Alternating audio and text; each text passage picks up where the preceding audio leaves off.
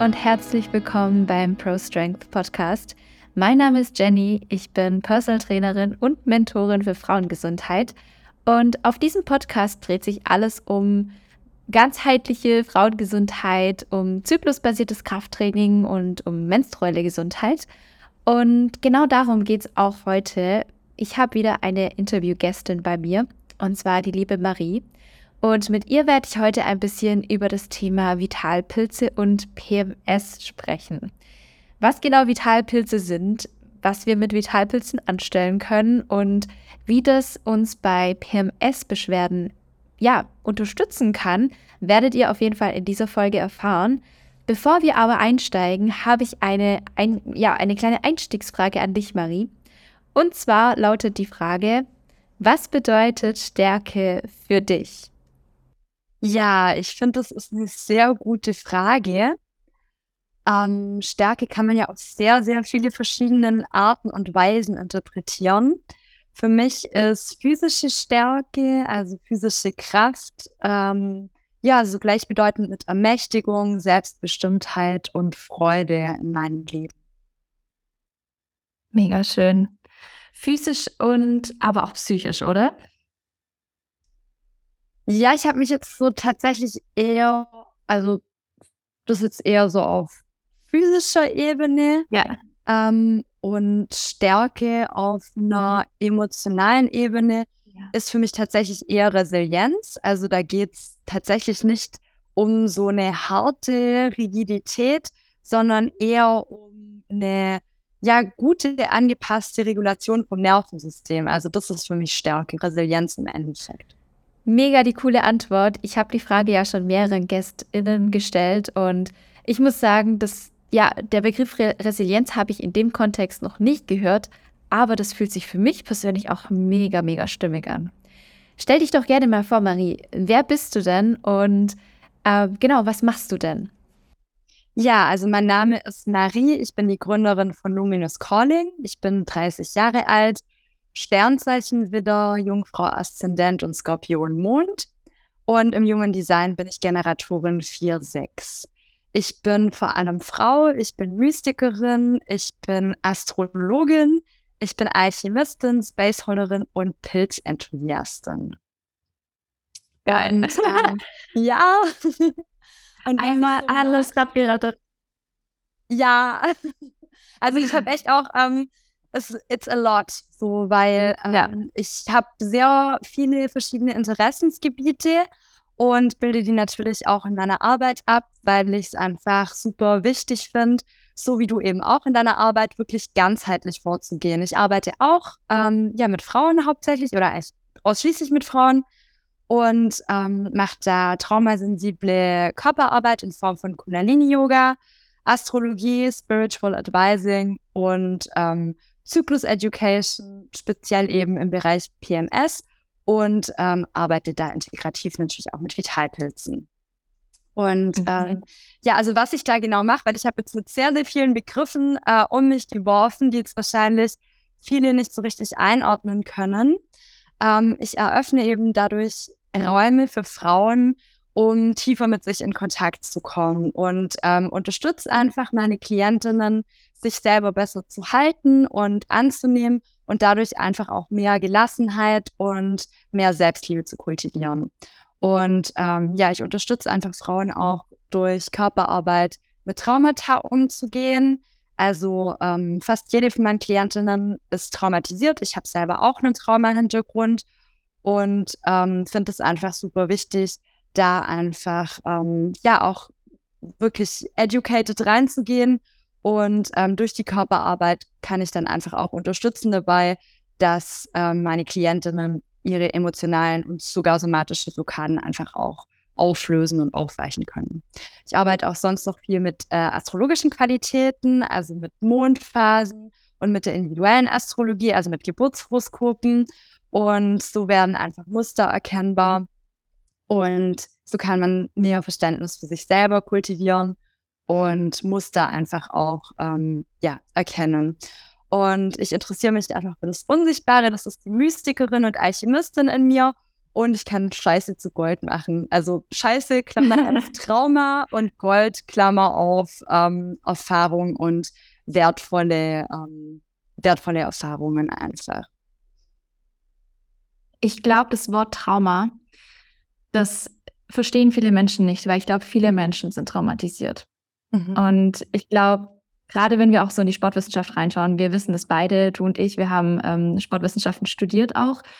Ähm, Traumata können schon durch kleine Verletzungen entstehen. Und genau. diese Traumata, die manifestieren sich aber auf allen Ebenen. Das ist nicht nur auf körperlicher Ebene. Und genauso ist es ja auch in deiner Arbeit. Du bearbeitest ja nicht nur die körperliche Ebene. Du gehst ja wirklich in die Tiefe. Du beschäftigst dich ja auch mit der Spiritualität und mit allem, was eben so drumherum ähm, noch dazugehört. Ähm, ja. Wie kommt, also wie kommt es jetzt dazu, dass wir heute über das Thema Vitalpilze sprechen? So, wie bringst du das jetzt alles zusammen? Wie kommen, wie, na, wie formuliere ich das dann? Wie, wie kamen die Vitalpilze denn überhaupt in dein Leben?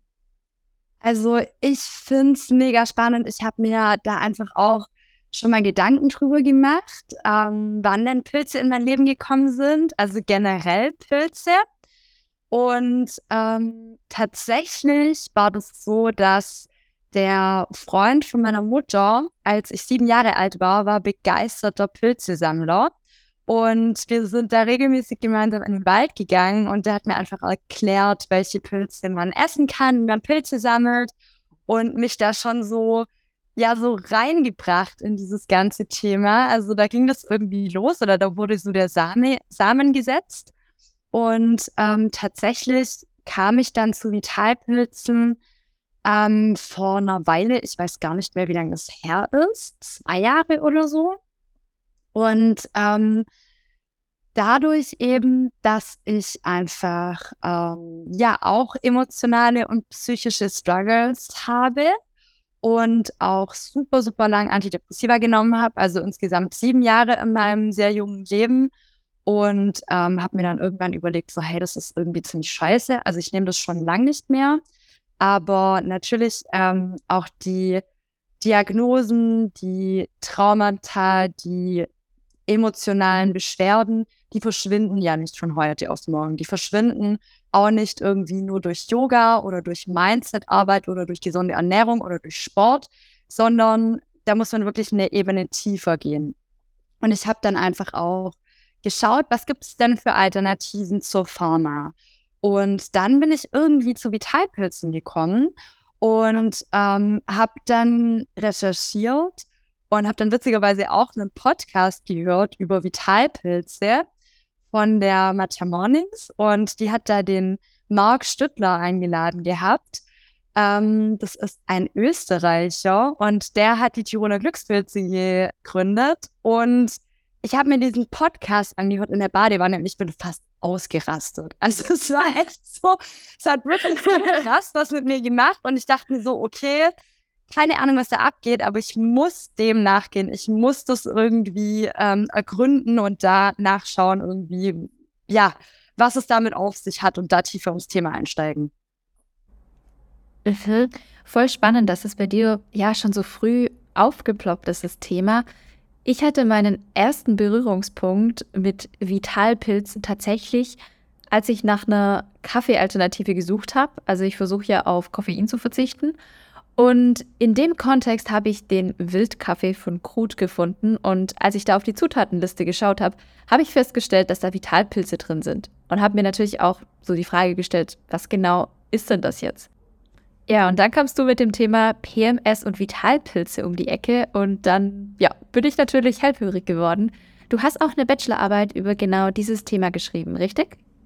Ganz genau. Also der Titel meiner Bachelorarbeit war ähm, die Auswirkungen der Einnahme des Vitalpilzes Cordyceps sinensis auf das prämenstruelle Syndrom. Also ein sehr äh, sleeker, schlanker, gut verständlicher Titel. Im Endeffekt ähm, ging es darum, dass ich äh, eine Forschung gemacht habe, wo ich untersucht habe, wie die Einnahme von dem Pilz Cordyceps sich auf das prämenstruelle Syndrom auswirkt. Also ich hatte im Endeffekt acht Probandinnen, die sich bereit erklärt haben, den Pilz über zwei Zyklen einzunehmen oder zweieinhalb Zyklen, je nachdem.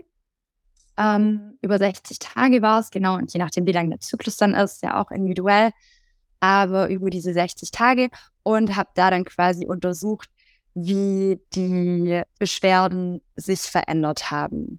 Und genau, also im Endeffekt ähm, würde ich auch noch super gerne was zu dem Begriff Vitalpilze sagen. Denn ähm, Vitalpilze sind generell, also das ist keine klare Begriffsabgrenzung oder Definition. Vitalpilze sind einfach Pilze, die eine bestimmte Wirkstoffkonzentration enthalten, beziehungsweise die sich einfach gesundheitsförderlich auswirken. Was super crazy ist, ist zum Beispiel auch der Steinpilz hat eine gesundheitsförderliche Wirkung. Und das war mir auch lange nicht so bewusst. Und sogar der Champignon hat eine gesundheitsförderliche Wirkung. Das heißt, auch diese Pilze können unter Vitalpilzen zusammengefasst oder gezählt werden. Würdest du sagen, der Begriff Vitalpilz ist dann einfach nur so ein modernes, fancy Wort für etwas, das eigentlich ja aus anderen Kulturen stammt oder das wir so in unser modernes Leben übertragen wollen, ähm, obwohl es vielleicht den Ursprung auch woanders hat? Also das finde ich ist eine super spannende Frage, denn ähm, ja, also es kann gut sein, dass dieser Begriff einfach auch ähm, einen bestimmten Marketingaspekt verfolgt in unserer Gesellschaft, wo es dann einfach auch ja vital und fit und gesund irgendwie sein soll. Aber gleichzeitig ist es auch so, dass Vitalpilze nicht nur in Asien beheimatet sind, wie man sich das vielleicht vorstellt, sondern es gab bei uns auch diese Nutzung von Pilzen und zwar wirklich im Altertum. Und auch wenn du dir anschaust, ähm, es gibt ganz viele Märchenbücher mit Fliegenpilzen zum Beispiel. Es gibt ganz viele Darstellungen in Kirchen und so weiter, wo man irgendwie Pilze findet. Das zieht sich durch alle Kulturen durch, dass man auf irgendwelchen ähm, religiösen Reliefs oder an religiösen Städten Hinweise auf Pilze findet und auf mhm. eine irgendwie geartete, wahrscheinlich rituelle Verwendung von Pilzen. Und das eben auch in unserer Gesellschaft oder auch in Deutschland, ähm, ja, zum Beispiel eben, wie gesagt, der Fliegenpilz auch ein Pilz war, der rituell oder zeremoniell einfach auch genutzt wurde. Nur, dass wir das im Heute vielleicht gar nicht mehr wissen. Also ich habe nicht so viele Berührungspunkte mit dem Thema gehabt bis jetzt. Und ich dachte tatsächlich immer, dass ja gerade auch Vitalpilze aus anderen Kulturen stammen und dass wir das halt versuchen in Europa für uns irgendwie so zu übernehmen oder auch in unsere moderne Gesellschaft äh, integrieren möchten. Aber wie du sagst, gibt es ja tatsächlich schon Befunde, dass man in unseren Breitengraden auch in der Vergangenheit schon rituell damit gearbeitet hat, was ich ja total spannend finde, weil im Endeffekt gab es das ja auch schon hier in Deutschland, in Europa. Ganz genau. Und der Grund, warum das so ist, ist mal wieder, ich sag's ungern, wobei eigentlich äh, fuck it, äh, es geht um die Christianisierung und es geht um ähm, so Themen wie die Hexenverbrennung, wirklich die Ausbreitung der christlichen Religion, wo einfach das alte Kräuterwissen, wo das Wissen um die ähm, Naturheilkunde einfach so krass verschütt gegangen ist, wo ähm, ja heilkundige Frauen, Hebammen verbrannt wurden. Und ähm, ja, worauf dann spekuliert wurde, war, dass dieses Wissen eben mit den ähm, wissenden und mit den kundigen Frauen einfach verschwindet. Und das haben die ja offensichtlich gut hinbekommen. Erfolgreich hinbekommen. Ganz genau. Ja. Denn wie gesagt, mittlerweile weiß das kaum noch jemand. Man muss sich da wirklich einfach auf die Suche machen und wirklich tief, tief recherchieren. Und gleichzeitig finde ich es aber so krass, was da einfach alles auftaucht und aufgeht. Also kleiner Schwenk, ich habe gerade ein Rauhnächte-Programm gemacht und ähm, habe da ganz wundervolle Frauen auch begleitet, die Rauhnächte einfach auch genutzt, also die Zeit zwischen den Jahren. Und das war einfach ganz was Traditionelles auch in unseren Breitengraden. Und habe mich da auch nochmal einfach mit der Mythologie auseinandergesetzt und mit, äh, ja, die drei Weisen aus dem Morgenland. Ja, klar, äh, waren bei der Geburt von einem Kind drei Könige anwesend, vor allem auch im Orient, die dann irgendwie da bei der Geburt assistiert haben. hm, halte ich eher für unwahrscheinlich. Und so bin ich dann auch auf die Geschichte von den drei Beten wieder gestoßen, wo es einfach um die ähm, Dreifaltigkeit von dem weiblich-göttlichen geht. So. Und das sind halt so Mythen und so alte Geschichten und so krasses Wissen aus unseren Breitengraden, wo es dann um, um Schamanismus und um Naturheilkunde im Endeffekt auch geht, die wirklich aus Deutschland, auch aus Europa quasi stammt, ähm, ja, dann wieder, wieder lebendig wird. Und das finde ich einfach echt auch mega ja. schön. Ja, das finde ich auch, dass wir einfach auch wieder zurück zu unseren alten Traditionen kommen, beziehungsweise den Wert darin wieder sehen und aufblühen lassen. Und ich würde an dieser Stelle gerne nochmal einen Schwenker machen zu deiner Bachelorarbeit. Und zwar habe ich jetzt schon wieder vergessen, wie der Pilz hieß, den du benutzt hast. Ähm, deswegen wäre die erste Frage, die ich dir nochmal stellen würde, welchen Pilz genau hast du benutzt für deine Studie und auf welcher Datenlage beziehungsweise ähm, ja, warum hast du dich dafür dann entschieden, für genau diesen Pilz?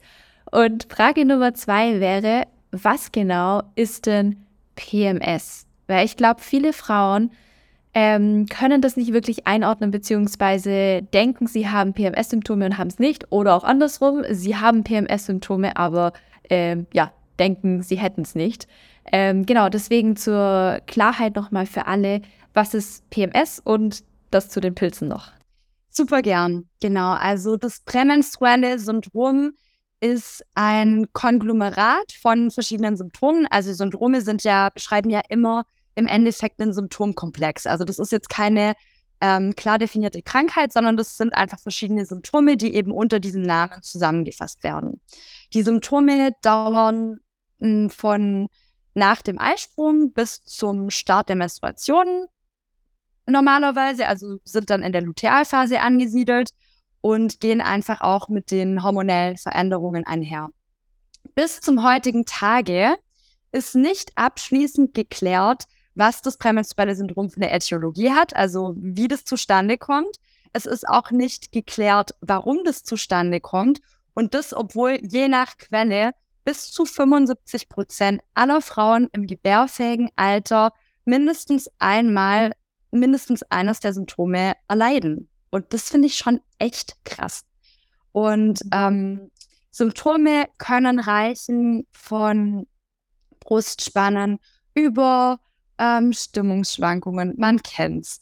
Oder dieser typische, ähm, ja, dieser typische Leistungsabfall, Energieabfall, Rückenschmerzen, Wassereinlagerungen, ähm, Schwierigkeiten, sich zu konzentrieren, ähm, können aber auch so psychosoziale Faktoren umfassen, wie zum Beispiel Schwierigkeiten in der Beziehung und so weiter und so fort. Also es gibt einfach so diese drei verschiedenen ähm, ja, ähm, Kategorien der Symptome. Also einmal den sozialen, ähm, wo es halt einfach um Beziehungen geht und dann die körperlichen, wo es dann tatsächlich um, um physische Symptome geht und dann aber noch die psychisch-emotionalen Symptome, die dann halt einfach auch schwerer greifbar sind. Davon gibt es dann einfach auch noch stärkere Ausprägungen, das heißt dann PMDS oder PMDD, prämenstruelle dysphorische Störung. Das ist eine psychische Krankheit, also laut ICD-10, dem ähm, Index für ähm, psychische Erkrankungen. Und ähm, bei PMDD, das sind halt sehr, sehr schwere prämenstruelle Syndrome, die vor allem sich ähm, um den Aspekt der Dysphorie, also Missgelauntheit, ähm, bis hin zu Suizidgedanken, ähm, Selbstabwertung, ähm, Angstgefühle, Schlafstörungen und so weiter und so fort umfassen können. Also das ist wirklich ein sehr, sehr ernstes Thema. Ähm, und dem wird meiner Meinung nach viel, viel, viel zu wenig Aufmerksamkeit gewidmet. Und ähm, ich habe mich dem Thema angenommen, weil ich selber einfach auch immer mal wieder unter PMS leide. Und ich finde es einfach super wichtig, da Awareness zu schaffen.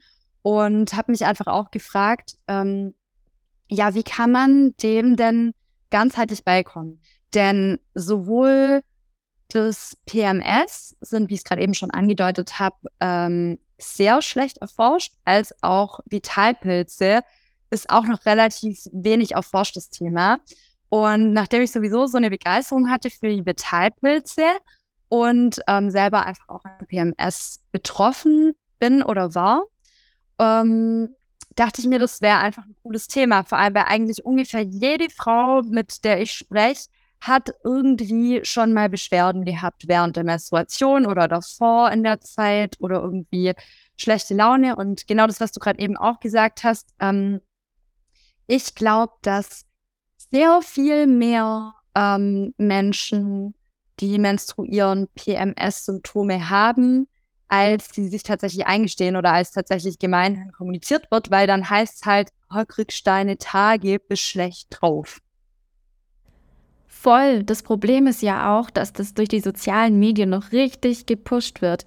Also das, was wir über Social Media vermittelt bekommen, dass wir im Filmen sehen, äh, dass zum Beispiel die Frau, wenn sie ihre Periode bekommt, davor total zickig wird. Ähm, das wird ja total ja benutzt irgendwie auch ähm, ins Lächerliche gezogen und das verliert ja irgendwie auch die Ernsthaftigkeit und dabei ist es so ein ernsthaftes Thema.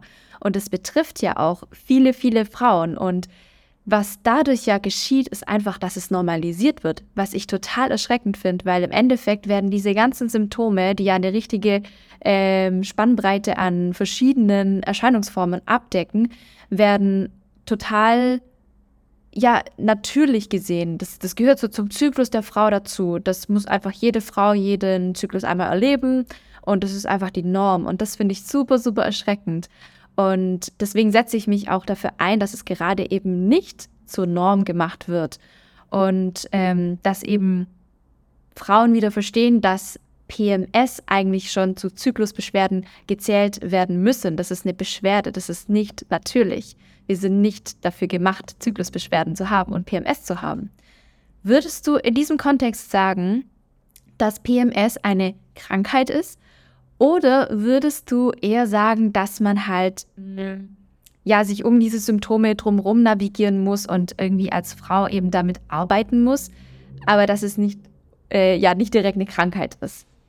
Ich finde, das ist eine mega geile Frage und ich habe neulich abends auch irgendwie super messy eine Insta-Story dazu aufgenommen und ich habe da so meine eigene Theorie dazu und die umfasst das PMS eine ähm, ganz normale und natürliche Reaktion vom weiblichen Körper auf die mangelnde Anpassung auf zyklisches Leben und zyklische Wesen in unserer Gesellschaft ist. Das heißt, ich glaube, dass jede Frau, die in einem, sagen wir jetzt mal, Standard 9-to-5-Job oder in so einem ähm, klassischen Arbeitssetting sich befindet oder einfach ähm, sich selber pusht, egal ob im Sport oder, oder ähm, ja auch irgendwie in sozialen Beziehungen oder feiern gehen oder keine Ahnung. Ich glaube, dass es super normal ist, dass da dann PMS auch entsteht oder dass sich da die Symptome auch zeigen. Denn wenn wir ständig gegen unsere Natur gehen, das ist ja einfach auch das, was du so, ähm, ja, so geil darstellst, wenn wir auch gegen unseren Zyklus trainieren, wenn wir einfach gegen unseren Zyklus leben, dann ist es einfach das Resultat, dass wir Beschwerden bekommen. Und das ist auch gut so, weil das zeigt im Endeffekt, dass unsere Körper noch gut funktionieren, weil auch Krankheit ist ein Zeichen dafür, dass die körperlichen Funktionen soweit intakt sind, ähm, außer wenn es natürlich um Autoimmunerkrankungen geht. Aber an und für sich ist ja so eine Reaktion erstmal was Gesundes und ich würde auch sagen, was Normales, weil es geht nicht darum, dass, dass man das quasi eliminieren sollte in sich selber und dass da irgendwie was nicht, nicht mit, mit jemand stimmt, ähm, die PMS hat, sondern es geht eher um die Gesellschaft und um das ja mangelnde Verständnis für, für Zyklus und für zyklisches Leben.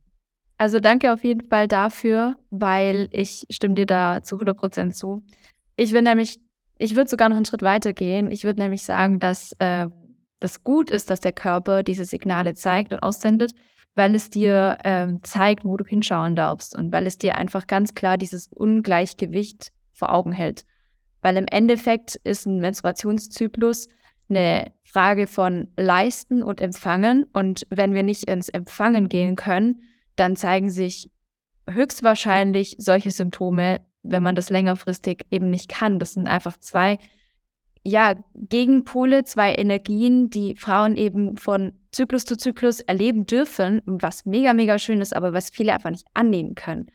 Und meine Frage wäre jetzt einfach an dich nochmal, wie konntest du aufgrund von dieser Erkenntnis den Pilz dann auswählen? Also wie hast du diese Entscheidung getroffen, genau diesen Pilz für deine Bachelorarbeit äh, und für deine Forschung zu verwenden? Ja, ich habe dann was gemacht, was ich eigentlich immer mache, wenn ich jemand cool finde und wenn ich jemand ähm, treffe, den ich sehr inspirierend finde. Ich gehe einfach direkt auf die Person zu. Und so habe ich das gemacht, dass ich dann tatsächlich dem Marc Stüttler geschrieben habe ähm, und dann nach Innsbruck gefahren bin zu den Glückspilzen. Und er hat mir einfach, ich glaube, einen vierstündigen Vortrag ohne Pause gegeben und der Marc redet auf jeden Fall schneller als ich. Und ähm, fand ich super, super amüsant, richtig cooler Typ auch. Und habe ihn da einfach nach seiner Meinung gefragt, habe ihm einfach mein ähm, Thema präsentiert und ihn gefragt, was er aus seiner Expertise sich vorstellen kann. Er hat mir dann so, ich glaube, so drei Pilze genannt, die ich dafür nehmen könnte, also die sich anbieten würden. Ähm, und ich habe dann einfach selber mal sehr, sehr, sehr viel recherchiert und habe mir dann den Cordyceps ausgesucht. Also zu dem Zeitpunkt habe ich selber schon Reishi und Hericium genommen. Und ähm, der Cordyceps war dann noch relativ neu für mich und ich habe den dann natürlich selber erstmal ausprobiert, bevor ich den dann ähm, für meine Studie genommen habe. Und was ich da erfahren habe, war schon krass. Also es hat sich für mich selber richtig krass angefühlt und mein Freund hat auch angefangen, den zu nehmen. Und ich habe da eine ganz, ganz starke Veränderung gespürt. Und zwar ist es so, der Cordyceps mensis, das ist ein richtiger kleiner Motherfucker. Also das ist so ein, so ein harter, harter Zombie eigentlich im Pilzreich. Also das muss man sich mal vorstellen. Dieser Typ befällt eine Raupenart. Ähm, das ist eine ähm, Raupe von einer Motte beziehungsweise von einem Falter und der Pilz ist parasitär. Das heißt, der befällt diese Raupe und ähm, klingt sich dann quasi in die Raupe ein und kontrolliert ab einem bestimmten Zeitpunkt dann die Raupe. Und dann irgendwann, es ist schon ein bisschen gory, aber ja, wie gesagt, ich bin Skorpionmond und ich stehe schon auch auf so Stories. Und auf jeden Fall ist es so, dass ähm, der Cordyceps irgendwann die Raupe komplett auffrisst und dann aber nur noch quasi so im Inneren von der existiert. Und ähm, dann, wenn der, wenn der Frühling quasi losgeht, dann wächst so dieser Pilz aus diesem Exoskelett von der Raupe raus. Und ähm, der Cordyceps, ja. Wächst es dann daraus, wo die Raupe sozusagen gestorben ist? Oder bis wann bewegt sie sich noch? Ist sie noch lebendig? Hm, also das sieht schon richtig abgespaced aus. Also der Pilz wächst aus dieser Raupe raus. Das heißt, du hast da quasi diese Raupe und dann halt quasi so ein Pilz, der da so rauswächst. Genau, aber sobald der Pilz die Raupe befällt, wird, äh, stirbt sie, oder? Lebt sie? Nee, die lebt dann schon noch eine Weile weiter. Bewegt die ja. sich dann, oder? Ich glaube, die bewegt sich noch, aber das ist, glaube ich, äh, so, dass die ähm, das auch quasi so in der Winterzeit passiert und dann der Pilz quasi noch in der Raupe schlummert und ja. sobald Frühling wird, übernimmt dann der Pilz die Kontrolle über die Raupe und dann wächst der Fruchtkörper oben raus. So, weil Pilze sind ja mehr als nur die Fruchtkörper, die wir halt sehen und die wir halt gemeinhin als ähm, Pilze bezeichnen. Und ähm, I got carried away about the story of the Cordyceps. Aber was der Gute macht, ähm, der hat richtig, richtig krasse Wirkungen oder ein richtig krasses Wirkspektrum. Ähm, der wirkt ganz stark ähm, auch auf die Libido, also generell auf die Sexualorgane, sowohl ähm, ja bei biologisch männlichen als auch bei weiblichen Personen. Ähm, und im Endeffekt ist es ein, ein Pilz, der auch auf, ähm, ja, also auch auf depressive Verstimmungen und ähm, ja, ähm, Niedergeschlagenheit, Antriebsstörungen und so weiter und so fort wirkt. Der wirkt auch ähm, immunsuppressiv. Das bedeutet, es gibt Studien, die beweisen, dass der Cordyceps sinensis unterstützt bei einer Tra äh, Organtransplantation gegen die Abstoßungsreaktionen äh, quasi von einem transplantierten Organ. Also es ist super crazy, was der für ein Wirkspektrum hat. Und ähm, ich habe mich da natürlich informiert, weil ich finde es schon ein bisschen ähm, strange, so einen Raupenpilz, der heißt auf Deutsch auch Raupenpilz, ähm, zu sich zu nehmen. Die Tiroler Glückspilze haben einen Weg gefunden, wie sie das ohne ähm, das Töten von Raupen schaffen. Also die haben das quasi auf einem Substrat kultiviert. Das bedeutet, die Pilze sind dann auch entsprechend vegan. Okay.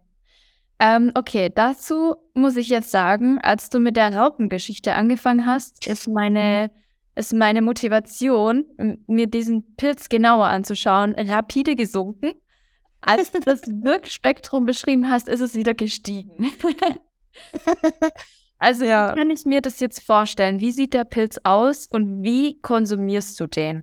Wie integrierst du den in deinen Alltag? Muss man den morgens nehmen? Muss man den zu irgendwas dazu machen? Kann man den kochen? Ist der getrocknet? Wie genau kann ich mir das jetzt vorstellen? Genau, also ich habe ja schon erzählt, eben ich habe meine Bachelorarbeit mit den Tiroler Glückspilzen zusammengearbeitet und ähm, bin da jetzt auch immer noch absoluter Fan davon. Einfach deswegen, weil die eine Methode gefunden haben, ähm, Pilzextraktionen herzustellen. Und zwar, ähm, ich werde jetzt nicht den ganzen Vorgang erklären, aber auf jeden Fall ist es eine ähm, Extraktionsmethode, die einfach ermöglicht, dass die sehr vielen wertvollen Inhaltsstoffen von den Pilzen, also Beta-Glucane, ähm, Spurenelemente, ähm, Vitamine und so weiter und so fort alle erhalten bleiben und dass es gleichzeitig einfach auch nicht nach Pilz schmeckt. Ich bin nämlich zum Beispiel auch so eine, ich stehe gar nicht drauf, irgendwie so Hände voll von Nahrungsergänzungsmitteln in mich reinzustopfen. Und ähm, dadurch, dass das, ähm, dass das Extrakt einfach auch so hoch dosiert ist, kannst du dadurch einfach eine hohe Konzentration an Vitalpilzen zu dir nehmen, ohne dass es jetzt nach Pilz schmeckt oder ohne dass du zwei Hände voll Kapseln in dich reinschaufeln musst. Und ähm, das Coole daran ist, da ist wirklich nur das Pilzextrakt drin und Glycerin.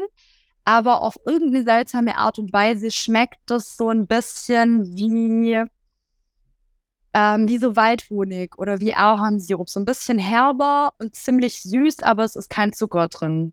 Mhm. Und ähm, dadurch, dass die Pilze halt ähm, ja quasi, also die sollten nicht erhitzt werden, einfach um die ganzen Inhaltsstoffe beizubehalten.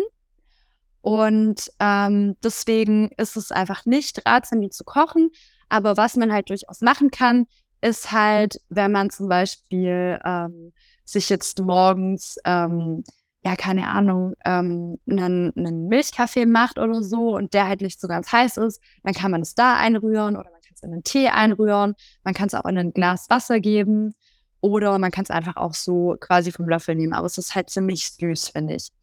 Und ähm, ja, das nehme ich morgens, also auf nüchternen Magen.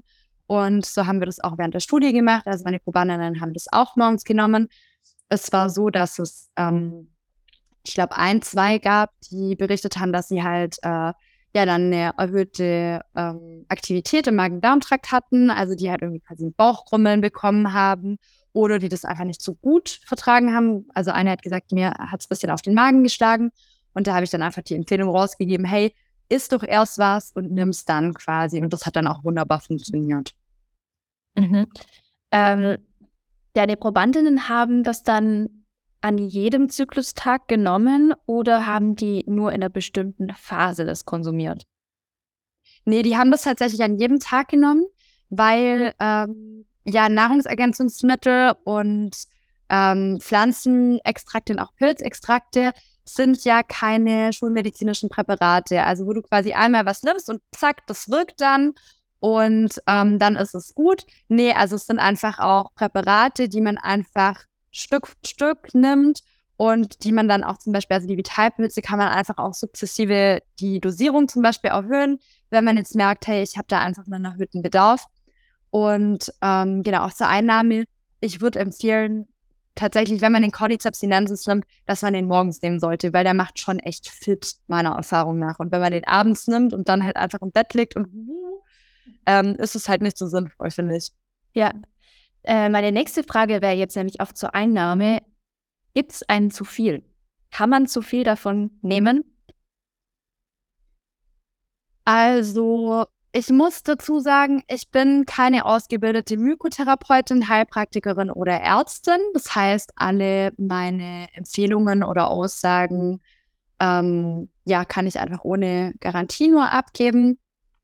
Ähm, meines Wissensstandes nach gibt es kein zu viel. Dadurch, dass es einfach ein natürliches Präparat ist und okay, wenn man jetzt so ein hochdosiertes Extrakt hat, vielleicht ja, aber man kann auch da die Dosierung, glaube ich, bis auf 10 Milliliter am Tag ähm, erhöhen. Und ähm, was man quasi nicht verwerten kann oder was der Körper nicht braucht, das wird ausgeschwemmt. Und das Coole ist einfach bei Vitalpilzen, deswegen ähm, habe ich da auch gar keinen Struggle damit, die zu empfehlen. Im Gegensatz zu Nahrungsergänzungsmitteln, wo ich sehr, sehr vorsichtig bin, ähm, ist es einfach so, wenn es zu viel ist, also wenn es nicht nutzt, dann schadet es halt auch nicht. Weil im schlimmsten Fall, okay, kriegt man halt Durchfall oder es wird einem übel. Ähm, aber prinzipiell ist es halt so, dass ähm, Vitalpilze einfach auch dabei unterstützen, Schwermetalle aus dem Körper auszuleiten. Das heißt, es ist halt einfach dann auch nochmal die Wirkung, dass du halt dann einfach eine, ähm, ja, eine niedrigere Schwermetallbelastung im Körper einfach auch hast. Voll. Und im Endeffekt kann man ja immer noch ins Körpergefühl reintappen und gucken, was macht das mit mir? Habe ich Bedürfnis, mehr davon zu nehmen? Möchte ich das überhaupt? Und das ist ja auch, wir sind Teil der Natur. Wir können da ja auch ganz intuitiv vorgehen. Ähm, aber das finde ich auch mega wichtig. Also wirklich das, das was du jetzt gerade sagst, ähm, ich mache das auch in meinen Yogastunden immer so. Es geht immer darum, sich wirklich auch wieder mit dem Körpergefühl und mit der Intuition auch zu verbinden und nicht einfach stur irgendwelchen Anweisungen zu folgen, ähm, die einfach eigentlich überhaupt gar keinen Sinn machen oder wehtun oder uns schaden oder keine Ahnung was, sondern probier es einfach aus, langsam, vorsichtig, taste dich ran und dann schau einfach, was es mit dir macht und wie es, wie sich einfach anfühlt. Ja, wie sich anfühlt, ob man das möchte oder nicht und da wirklich eine empowerte Entscheidung zu treffen. Aber trotzdem frage ich mich, ob man, auch wenn die Pilze so eine positive, beziehungsweise dieser Pilz so eine positive Wirkung auf den Körper haben kann. Trotzdem frage ich mich, kann man dann auch daneben greifen? Es gibt ja unzählig viele Pilze. Gibt es irgendwas, wo, wo man sagen kann, okay, das könnte vielleicht sogar PMS noch verschlimmern? Meines Wissensstandes nach nein. Also zum Thema daneben greifen oder ähm, ja auch wann es nicht passend ist, Vitalpilze zu nehmen, mag ich gerne noch was sagen. Also generell bei Vitalpilzen finde ich super wichtig, dass man halt keine isolierten Wirkstoffe zu sich nimmt. Ähm, also wenn du dir das jetzt so vorstellst, zum Beispiel Kurkuma hat ja eine mega krass gesundheitsförderliche Wirkung. Wenn du jetzt aber nur Kurkumin einnimmst, ist ja diese gesundheitsförderliche Wirkung zum Beispiel gar nicht gesichert, weil es einfach kein isoliertes Präparat ist. Du hast ja gerade eben auch schon gesagt, wir sind einfach Teil der Natur und in der Natur gibt es halt keine isolierten Wirkstoffe. So, es gibt halt immer ein Konglomerat, ein Zusammenspiel, eine, ähm, ja, ein, ein Ganzes ähm, von einem Wirkstoff oder von einer Pflanze oder von einem Pilz oder ähm, von einem Tier, was quasi dann einfach sich, ähm, ja, sich auswirkt auf uns. Mhm. Und deswegen würde ich einfach auch da empfehlen, schaut auf jeden Fall, dass ihr Extrakte quasi aus dem kompletten Pilz habt, also sowohl aus dem, ähm, ja, also einfach nicht nur die einzelnen Inhaltsstoffe isoliert. Und generell ist es so, dass ich halt einfach auch schon von Amazon-Bestellungen äh, abraten würde, weil da halt einfach die Qualität nicht nachverfolgt werden kann. Du weißt nicht, wo es produziert worden ist, du weißt nicht, was genau drin ist, du weißt nicht, wie die tatsächliche Zusammensetzung ist. Und das würde ich auf jeden Fall, ähm, ja, da würde ich davon abraten. Und prinzipiell ist es aber so, also gerade im, im Bereich PMS, kann ich mir nicht vorstellen, dass es da irgendeinen Pilz gibt, der negative Auswirkungen hat. Ähm, weil wir haben ja vorher auch schon mal charakterisiert, was PMS unserer Meinung nach einfach auch beinhaltet. Und dementsprechend, ähm, ja, also das würde überhaupt keinen Sinn machen. Natürlich kenne ich nicht jeden einzelnen Pilz, aber prinzipiell ergibt es keinen Sinn. Es gibt halt, wenn dann welche, die halt vielleicht nicht wirken. Generell zu Vitalpilzen, also eben zu ungeeigneten Situationen oder zu Situationen, wo man vorsichtig sein sollte, ist einfach, wenn man Medikamente nimmt dauerhaft, ähm, würde ich es immer mit dem behandelnden Arzt, mit der behandelnden Ärztin abklären. Wenn ich ähm, ja schwanger bin, ähm, dann würde ich es auch auf jeden Fall mit, äh, mit dem oder der Gynäkologin abklären ähm, wenn so eine Erkrankung vorliegt, wie zum Beispiel Krebs, dann ist es auch unbedingt mit dem Arzt oder mit der Ärztin abzuklären. Und da würde ich auch ganz stark davon abraten, wirklich nur mit Vitalpilzen zu behandeln. Aber auch zum Thema Krebs ist es so, dass es einfach vor allem im asiatischen Raum ganz, ganz stark zur Krebstherapie eingesetzt wird und aber auch zur begleitenden Therapie. Ähm, um zum Beispiel Symptome von einer Chemotherapie zu lindern. Also man kann da Vitalpilze einfach auch ergänzend geben, um da halt einfach ähm, die Chemotherapie-Nebenwirkungen abzufedern. Aber auch da ist wieder ähm, quasi Vorsicht geboten, weil zum Beispiel beim Reishi kann es dann auch wieder irgendwie kontraindiziert sein, dass die Chemotherapie da nicht mehr so stark wirkt. Das würde ich einfach, wie gesagt, auf jeden Fall mit dem Arzt oder mit der Ärztin abklären. Oder eben Heilpraktiker, Heilpraktikerin oder ähm, tatsächlich ausgebildete Mykotherapeuten. Voll. Ja, diese Folge soll ja auch keinen ärztlichen Ratschlag ersetzen, sondern einfach Inspiration geben. Aber ich finde es mega, mega spannend, was du einfach so berichtest und würde dich deswegen einfach fragen, ob du einen Lieblingspilz hast oder irgendwas mal ganz abgehen, äh, ausgenommen von dem, was wir jetzt schon besprochen haben. Gibt es doch irgendwas, ähm, dass du als eine deiner Pilze bezeichnest, die du sehr gerne nimmst? Oder hast du das jetzt wirklich auf ein Minimum reduziert? Also kann man ganz viele verschiedene nehmen? Oder ist es besser, sich halt auf einen festzulegen und zu sagen, okay, ich erprobe mal die Wirkung von diesem einen Pilz, schau, wie es mir damit geht. Wie gehst du daran? Also zu der Frage nach einem Lieblingspilz, ob ich einen habe, die kann ich ganz klar mit Nein beantworten, weil ich bin so krass angefressen von diesem Pilzthema und ich bin so begeistert von diesem Thema. Also ähm, mich hat mal jemand gefragt und ich habe so gesagt, ja gut, also wenn ich jetzt meine Religion definieren müsste, dann wäre es halt Pilze, weil im Endeffekt ist halt alles, also alles hängt mit Pilzen zusammen, alles entsteht irgendwie aus Pilzen, alles hängt mit Sporen zusammen und ich kann mich da einfach nicht für einen entscheiden. Aber natürlich gibt es so ein paar Lieblinge und vor allem die, mit denen ich einfach auch schon intensiver gearbeitet habe. Das sind quasi die klassischen Vitalpilze, Cordyceps, Peritium und Reishi. Das sind auch so die drei Pilze, die ich einfach ähm, ja, die so quasi so ein, in Anführungsstrichen, Breitband-Antibiotikum darstellen. Also so Pilze, die man einfach generell gut in den Alltag integrieren kann, die einfach auch super hilfreich sind und die sehr, sehr viele verschiedene ähm, Themen und Wirkspektren einfach abdecken. Klar kann man erst mal mit einem anfangen und dann schauen, okay, was macht der? Finde ich super sinnvoll, war aber noch nie mein Ansatz. Bei mir ist irgendwie eher immer so, okay, gut, ich nehme da jetzt meine Kombination. Und ähm, dann natürlich Pilz, den ich auch noch sehr liebe, ist ähm, der Steinpilz, einfach auch geschmacklich. Den finde ich super. Ähm, ich liebe das auch voll, äh, einfach mit Pilzen zu kochen. Shiitake ist ein super toller Pilz, der einfach auch eine ähm, richtig krasse gesundheitliche Wirkung hat und gleichzeitig aber auch super lecker schmeckt. Und ähm, dann natürlich auch noch ähm, die Psilocybe, also Psilocybe cubensis und das Mutterkorn ähm, wem diese Namen jetzt nichts sagen. Der Psilocybe cubensis wird auch Golden Teacher genannt, ähm, lässt sich zusammenfassen unter dem Begriff in Anführungsstrichen Magic Mushrooms. Und das Mutterkorn ist der Pilz, aus dem LSD hergestellt wird. Also quasi LSD ist der Wirkstoff aus dem Mutterkorn. Mhm. Und auch da finde ich so, so spannend, wirklich, was Pilze für einen krassen Impact auf uns Menschen haben. Und ähm, ja auch, wie tief dieser Impact auch geht. Also gerade ähm, Psilocybe und, ähm, und Mutterkorn, also LSD, ähm, wird auch im, ja, im therapeutischen Rahmen einfach angewendet und ist da halt einfach auch mega, mega, mega, mega interessant und mega vielversprechend, wenn es einfach um Traumata geht, wenn es um Süchte geht, die einfach auch ein Resultat von Traumata sind Und wenn es um Angststörungen, um Depressionen geht, sogar Clusterkopfschmerzen, ähm, also das sind ähm, auch Anwendungsgebiete vom, vom Psilocybin cubensis.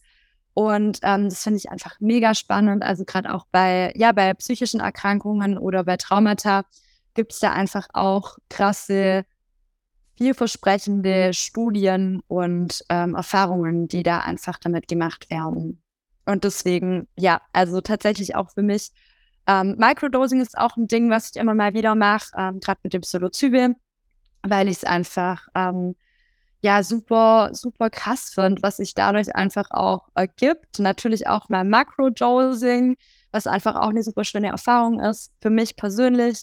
Ähm, also ich nutze tatsächlich den Psilocybin ganz gern, wenn ich eine Periode habe, weil für mich ähm, in Anführungsstrichen Magic Mushrooms mich ganz krass nochmal mit der Erde verbinden und mir da einfach auch nochmal so eine krasse Freiheit geben, mich wirklich in der Natur zu bewegen. Und ich mache dann lange Spaziergänge und bin dann viel draußen und connecte mit dem Wald und merke einfach auch, wie das mir einfach richtig krass gut tut und wie das einfach, ja, mich auch im, im Prozess dann irgendwie der Demonstration einfach auch unterstützt.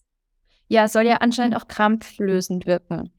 Ähm, Boah, also der ja. Cubensis schon, aber der ähm, das Mutterkorn nicht. Ähm, das ist okay. ziemlich krass, weil das Mutterkorn oder LSD, ähm, ja tatsächlich das Mutterkorn wurde einfach auch im Mittelalter eingesetzt ähm, bei der Geburtshilfe, weil das nämlich speziell ähm, die Gebärmutter zum Kontrahieren bringt und ähm, das dann quasi einfach auch äh, dabei unterstützt, quasi die Kontraktionen zu fordern. War aber auf jeden Fall nicht ganz ungefährlich für das Kind und wird auch heute nicht mehr so gemacht. Aber auch heute werden noch Extrakte aus dem Mutterkorn ähm, pharmazeutisch genutzt. Ja. Boah, ich finde das so spannend. Äh, ich ich habe jetzt wirklich Bock bekommen, äh, mich zu beschäftigen. Und ich bin jetzt gerade schon am Überlegen, was für ein Pilz denn für mich geeignet wäre. Gibt es von deiner Seite irgendwie einen Tipp, äh, wenn es jetzt Zuhörerinnen gibt, die jetzt so wie ich dastehen und sagen, hey, das, das ist so spannend ich möchte da mehr wissen oder ich möchte irgendwie in diese Thematik eintauchen. Ich möchte es irgendwie auch praktizieren im Sinne von, ich möchte mir einen Pilz aussuchen, mit dem ich irgendwann anfange, mich gesundheitlich irgendwie zu unterstützen oder auch meine emotionale Balance dabei zu begleiten. Hast du da irgendwie einen Tipp, wie können wir anfangen, so einen Pilz jetzt erstmal auszuwählen oder wie können wir aus diesem ganzen, ja, Überfluss, äh, nicht Überfluss, aber aus dieser ganzen Menge an, an Möglichkeiten, da eine gute Entscheidung zu treffen? Also wie würdest du da jetzt vorangehen? Voll die gute Frage. Ich finde es nämlich auch echt herausfordernd oder ich fand es herausfordernd, als ich mich angefangen habe, damit zu beschäftigen, wirklich rauszufinden, was für ein Pilz denn der richtige ist für mich. Natürlich, man kann sich da durchgoogeln. Es gibt einige ähm, Homepages, Webseiten und so weiter. Aber was auch ganz klar dazu gesagt werden muss, ist, dass es super schwierig ist, das in Deutschland wirklich zu machen, denn Vitalpilze fallen unter die Health Claims Verordnung und das bedeutet, dass tatsächlich keine Heilversprechen oder keine ähm, Wirkspektren von den Pilzen tatsächlich angegeben werden dürfen. Das heißt, natürlich kannst du irgendwie googeln und schauen im Internet, aber wenn es jetzt keine ausgebildeten Mykotherapeuten oder Pilzkundige sind oder Leute, die sich einfach damit auskennen, dann finde ich es einfach super schwierig, weil da findest du alles und nichts. Ich würde da generell sagen, okay, Studien lesen macht Sinn. Wenn du aber zum Beispiel den einfacheren Weg gehen magst, dann kannst du dich einfach auch bei mir melden. Wir können da super gerne mal zusammen reinschauen. Natürlich gibt es einfach auch, wie gesagt, Pilze, die man generell nehmen kann. Also Immunsystem unterstützend ist einfach der Reishi unterstützend für Magen-Darm und gegen Depressionen ist der Heritium. Cordyceps hilft einfach auch ähm, ja, bei, bei Libido-Störungen und so weiter und so fort. Aber das jetzt alles einzeln aufzuzählen und da jetzt genau drauf einzugehen, das würde jetzt hier den Rahmen sprengen. Und ich finde es einfach super schön, da einfach auch ein bisschen so an der Hand genommen zu werden. Und dann kann man da einfach auch individuell schauen, so, hey, was sind deine Bedürfnisse, was sind deine Needs, was bringst du alles mit? Und womit hast du Struggles und dann kann ich dir da einfach helfen, auch den idealen Pilz für dich zu finden und damit anzufangen, das in dein Leben zu integrieren. Voll, weil ich hätte jetzt zum Beispiel Hemmungen davor, ähm, mich selbstständig für was zu entscheiden, gerade weil ich Informationen da nicht wirklich einordnen kann, weil ich ähm, das Hintergrundwissen nicht habe und ich weiß zwar, dass ich mir dadurch vielleicht nicht unbedingt schädige, aber dass ich vielleicht nicht den gewünschten Effekt damit erziele. Mhm. Da ist es ja einfach mega wichtig, ähm, ja, eine gute Entscheidung zu treffen, gerade wenn es um so Themen wie Gesundheit geht.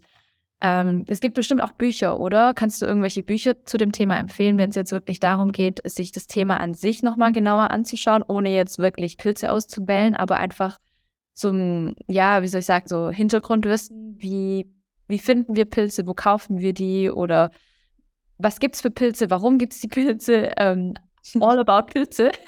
gibt's da, gibt's da irgendwie eine Buchempfehlung? Hast du da was? Auf jeden Fall. Also zum einen, wo man die kaufen kann. Natürlich kann man die überall im Internet bestellen, aber wie gesagt, ähm, ich würde einfach echt auch äh, da auf hohe Qualität setzen. Für mich der beste Anbieter ist nach wie vor Tiroler Glückspilze. Die können super gerne einfach auch ähm, ja, über mich direkt bezogen werden. Also ich biete da auch so ein, ähm, ja, so ein Beratungsangebot an und ähm, kann dann auch die Pilze bestellen. Da gibt es dann auch einen kleinen Rabatt, wenn man über mich bestellt. Und ähm, zum Thema Buch, ja, gibt's. Ähm, da kann ich auf jeden Fall alles von Paul Stamets empfehlen. Ähm, ansonsten gibt's auch richtig, richtig schöne Filme und Dokumentationen. Da ist einer zum Beispiel im Königreich der Pilze. Das ist eine Arte-Doku, die findest du auf YouTube. Und den Film Fantastic Fungi, der hat mich richtig, richtig krass berührt. Also ähm, beides Dokumentationen und Filme mit wahnsinnig tollen Bildern, ähm, die einem auch noch mal so vor Augen führen, dass Pilze einfach was richtig krasses sind. Und ähm, es gibt so Theorien, dass Pilzsporen ähm, aus dem Weltraum quasi auf die Erde gekommen sind.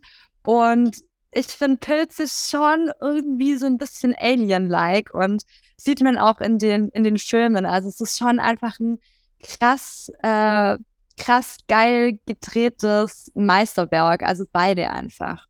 Dann ähm, gibt es noch auf Netflix für die Netflixerinnen unter euch.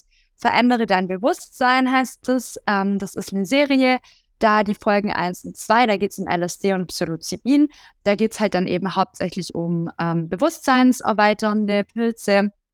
Und ansonsten als Buch oder auch als Hörbuch oder als Film finde ich auch noch super cool die geheime Sprache der Bäume von Peter Wohleben. Da wird einem einfach auch nochmal der komplette Zusammenhang bewusst, warum Pilze einfach super wichtig sind für unser Ökosystem, was die für den Wald machen und ähm, ja, was da einfach alles noch so, noch so dahinter steckt. So, weil wir sehen ja immer nur so diesen kleinen, ja, diesen, dieses kleine Schirmchen und den kleinen Stiel und denken so, ah ja, süßen Pilz. Ja. Aber dass die Myzele einfach komplette Wälder miteinander vernetzen, ähm, das sehen wir einfach auch gar nicht. Und ja, also richtig, richtig krass einfach.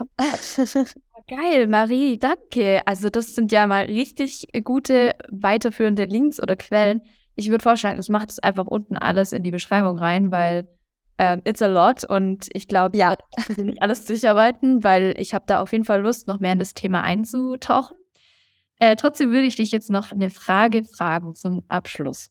Das war jetzt sehr gut gedeutscht. Frage, Fragen. Und zwar, welchen Mythos über Vitalpilze gibt es, den du jetzt bitte noch gerne aufklären würdest? Genau, also das würde ich gerne ausweiten, tatsächlich über Pilze generell. Ich habe es ja gerade schon so ein bisschen angedeutet. Ich finde, Pilze sind absolut underrated. Also das ist einfach nicht nur so ein, ja, so ein, so ein kleines äh, Pilzchen oder am besten auch noch irgendwie eine kleine, in Anführungsstrichen, Pflanze, ähm, die, die da wächst irgendwie, sondern es sind wirklich ähm, absolut krasse Lebewesen. Und ähm, das Wichtigste, was ich gerne aufklären würde über Pilze, ist, dass Pilze einfach keine fucking Pflanzen sind, sondern Pilze bilden ein eigenes Reich. Pilze sind Lebewesen und die bilden quasi so, so das dritte große Reich neben halt einfach, ähm, ja, genau, Pflanzen und, ähm, und Säugetieren. Äh, genau, ja. nicht Säugetiere, sondern Tiere, genau. Was eigentlich ganz verrückt ist, weil man hat das gar nicht wirklich auf dem Schirm. Mhm. Gibt es jetzt noch irgendwas, das äh, du noch loswerden willst? Irgendwas, das ich noch nicht gefragt habe? Puh, ähm, ja, also eine Sache tatsächlich. Und zwar, ähm, ja, würde ich gerne auch so ein bisschen aufräumen mit dem Image von vor allem Psilocybin und äh, auch Mutterkorn oder LSD.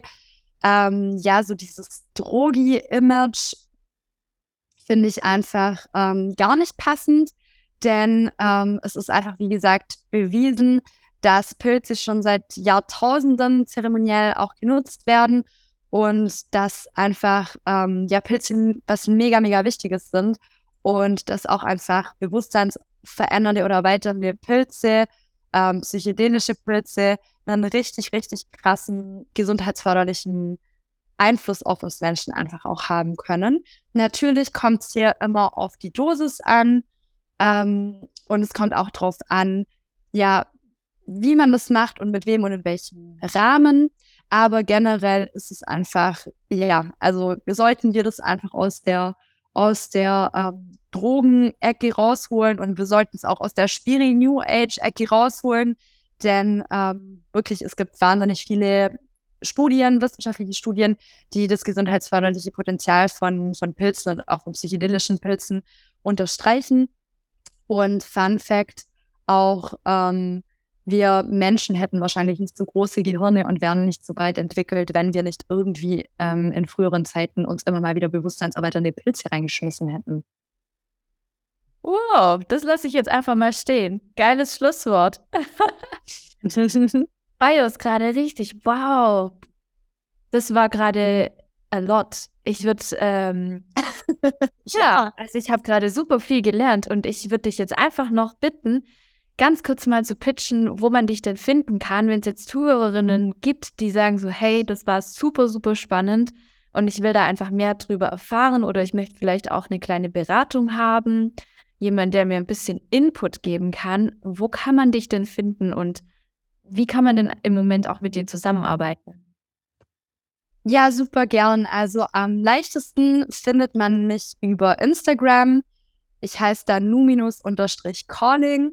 Und ähm, ja, es gibt natürlich verschiedene Angebote. Also wie gesagt, wenn sich jetzt jemand einfach eine kleine Vitalpilzberatung wünscht, einfach mal schreiben, einfach mal unverbindlich anfragen und dann können wir einen Termin finden. Ansonsten wird es auf jeden Fall im Februar eine Masterclass zum Thema PMS geben, ähm, wo es einfach auch nochmal um die ja, um das PMS geht, also das, was ich jetzt halt alles auch schon so ein bisschen angerissen habe, was das alles umfasst, einfach da auch ein bisschen Awareness zu schaffen.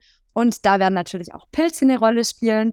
Und ansonsten gibt es die Möglichkeit, über, ähm, ja, auch über Instagram mich anzufragen für Spiritual Advising, also quasi, ähm, ja, spirituelle Beratung im Endeffekt. Ähm, also ich kriege einfach so einen leichten Würgereiz bei dem Wort Coaching, aber im Endeffekt ähm, geht es einfach quasi um um Begleitung von, von Menschen bei ihren Lebensthemen und natürlich auch Astro-Readings im 1 zu 1. Also wenn du tiefer in der Astrologie einsteigen möchtest, wenn du da genauer wissen willst, was ist eigentlich ein Mondzeichen, was geht da eigentlich ab, warum bin ich so kleinkariert zum Beispiel, ähm, warum habe ich verschiedene Muster, die mich immer wieder irgendwie einholen, dann können wir das super gerne auch beleuchten.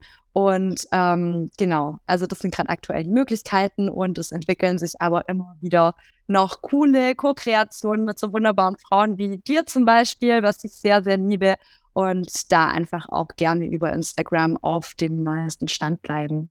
Genau, also alle Marie unter Numinous Calling folgen, weil da sind dann die ganzen Updates am Start. Und ich würde ja an dieser Stelle einfach nur nochmal Danke sagen. Also ich fand, es war ein wundervolles Interview. Es war ein sehr wertvolles Interview und ich glaube, das hat auch so ein bisschen mit Mythen, Vorurteile über Pilze allgemein aufgeräumt, aber auch ein bisschen die Awareness geschaffen, dass das ein Thema ist, was für viele relevant sein könnte. Und ich finde, in dem Aspekt, ähm, ja, war das einfach ein wundervolles Interview und ich danke dir einfach von Herzen für deine Zeit, dass du hier warst und auch für dein ganzes Wissen und für deine ganze Weisheit, die du mit uns geteilt hast in diesem Podcast. Und ja, ich wünsche allen Zuhörerinnen noch eine wundervolle Woche. Ich hoffe, ihr hattet einen tollen Start in diesen Montagmorgen. ähm, ja, und wir hören uns dann das nächste Mal. Chao.